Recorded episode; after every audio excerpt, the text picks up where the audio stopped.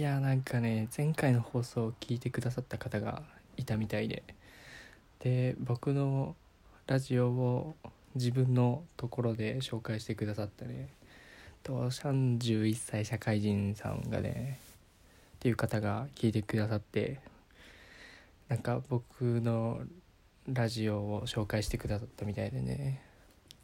すごいありがたいですね。なんだろう。あんまりない経験なんでねすごい嬉しかったです。まるまるその回は俺の紹介みたいな感じでなんて言っとったっけな。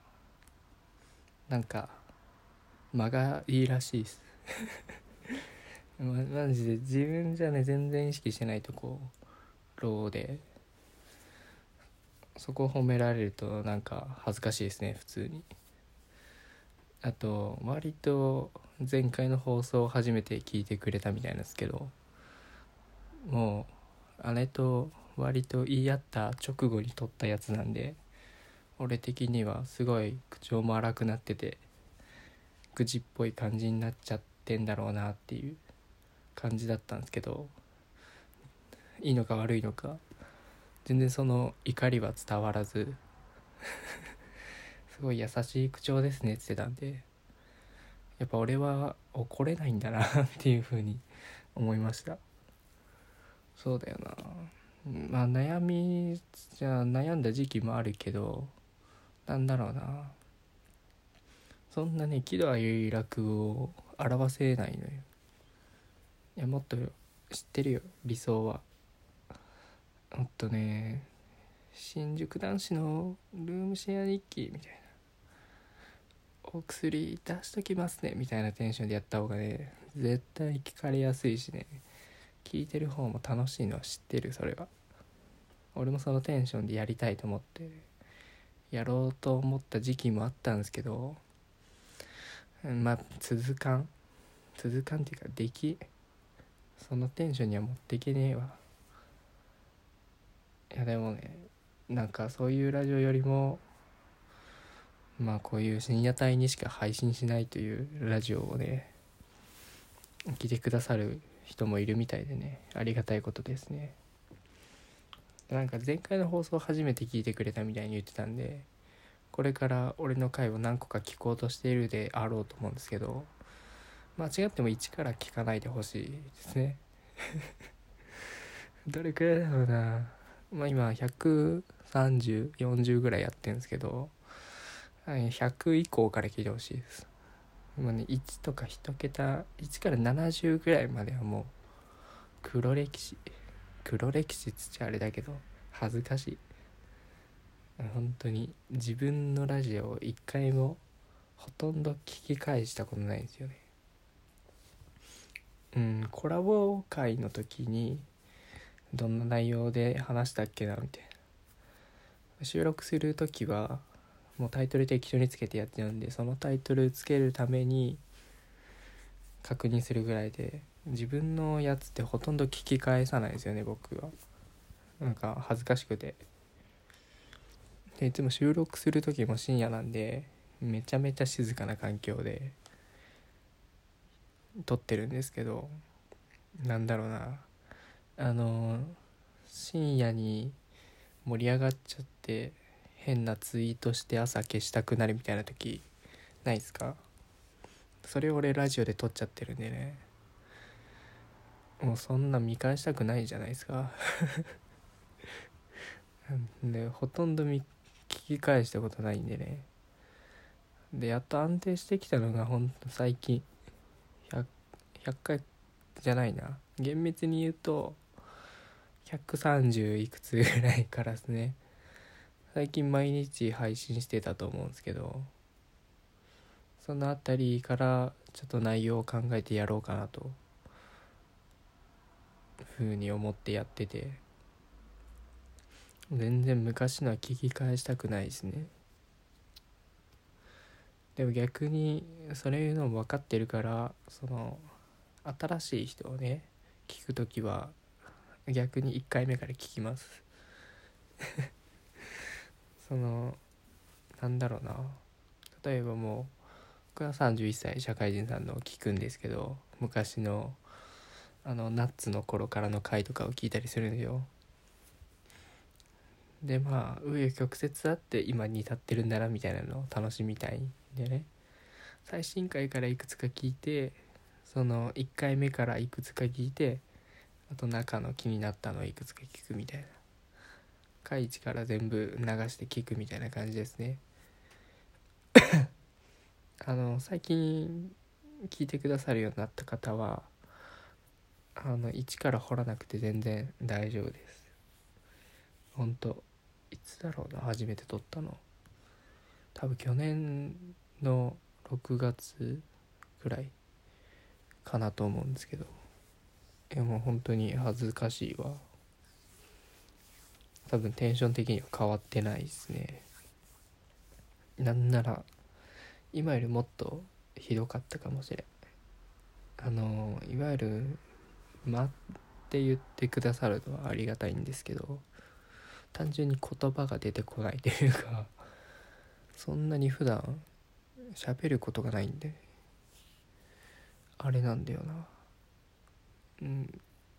逆に多分このポッドやでを一から全部聞いてくれる人は多分俺の周りの人の誰よりも俺のこと知ってると思う。すごいよな。こんなに話したことないもんね。だって普段からさ12分間も一方的に話すことってないじゃん。それをまあある人はあるかもしれんか。話すの好きとかね。まあ俺はないわけさ。なんなら俺人の話聞くことが多いからね。聞き役に回ることが多いのよ。てか俺もそっちのそっちの方が好きだし。好きっつっちゃあれか。そっちも楽しいしね。だからそんなね普段12分も話さないから。すごいですね。ちょっと今別のこと考えちゃって何話そうか飛んじゃった。すぐいろんなこと考えちゃうんですよね。なんか頭の中ですごい広がるんですけど言葉にしようと思うと出てこないんですよね。ペン持つとバーって走るんですけどまあそれもまちまちですね。なんだっけな。一回大学の頃に、まあ、心理学部だったんですけどカウンセリングの授業があってまあ何回か話してるなこの話、えー、2人1組になって5分間相手の悩みを聞くみたいな軽い悩みを聞くみたいな練習があってそれをカメラで撮ってみんなで見てそのカウンセリングの授業だから聞き上手というか傾聴っていう傾くに聞くって書くんだけどを練習するための授業でその悩みを話すんですけどそれで一回話したのが自分の話ができないっていう風に悩んでてなんか友達と会っても家族と会っても違うな友達と会っても自分のことを話さないからその聞く方に回っちゃってね話す場が欲しいみたいな。家に帰っても話さないんですかって聞かれたんですけど別にそうだなあんまりもうこの年になると親と話すこと話さんしな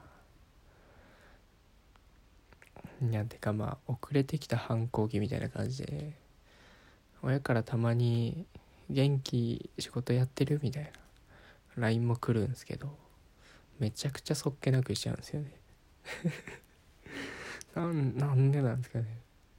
めちゃめちゃ遅れてきた反抗期が今来てんですけどちょっとねもうちょっと優しく返してあげればいいのになと思いつつすげえそっけなく返してますね。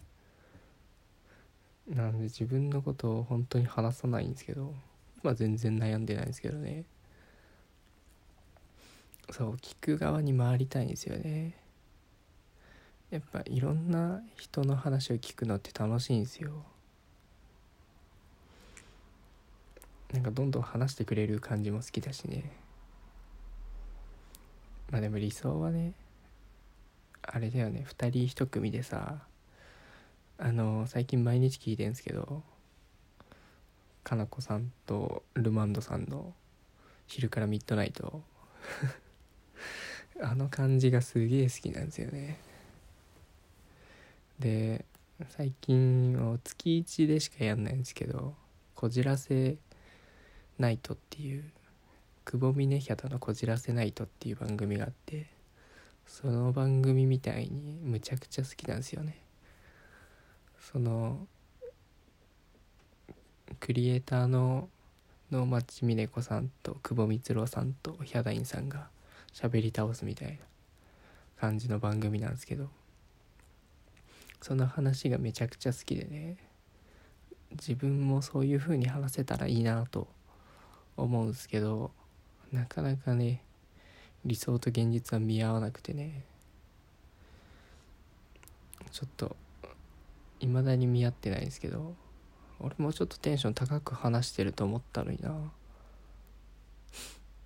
やっぱりあれなんだな。うん。やっぱ俺には向いてないみたいですね。逆にそのみんななんでそんな元気に喋れるんだろうっていうふうに思いますね。ほんと普段と変わらんぐらいのテンションで話しちゃってるからな。まあそろそろ俺はこれしかできないってことが分かったんでね。これからも無理せずこのテンションで続けていきたいと思います。ではそろそろ時間なんで。また次回も聴いてください。おやすみ。